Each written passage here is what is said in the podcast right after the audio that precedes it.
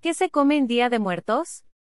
El Día de Muertos es una de las festividades más importantes en México. Es toda una tradición poner altares para los difuntos que vienen a visitar a su familia. Estos altares contienen las cosas que más les gustaban en vida, incluyendo la comida. Pero, ¿qué se come en Día de Muertos? Existen diversos platillos muy típicos de las fechas. Cada región tiene el suyo y nosotros te decimos cuáles son. ¿Qué se come en Día de Muertos? Al ser una celebración tan especial la comida no puede ser algo común, deben ser platillos especiales que estén a la altura de la importancia de la festividad. Si bien es cierto que la comida mexicana es de altura, hay platillos que llevan ese adjetivo calificativo a otro nivel.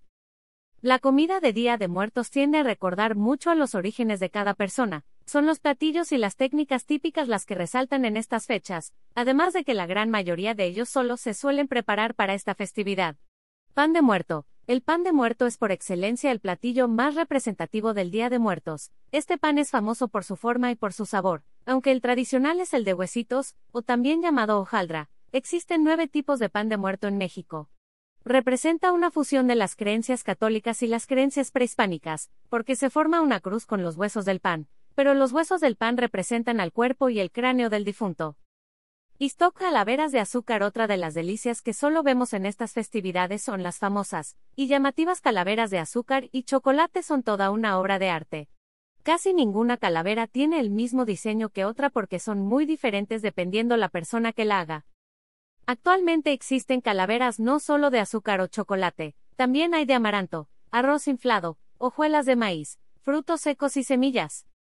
Stock mole Aunque el mole es una comida que se puede encontrar todos los días, hacerlo en Día de Muertos representa más que solo comida, representa una conexión directa con nuestros seres queridos y nuestro pasado. Es un platillo que siempre está presente en los altares, pero que también solemos comer para acompañar a nuestros difuntos y volvernos a sentir en familia.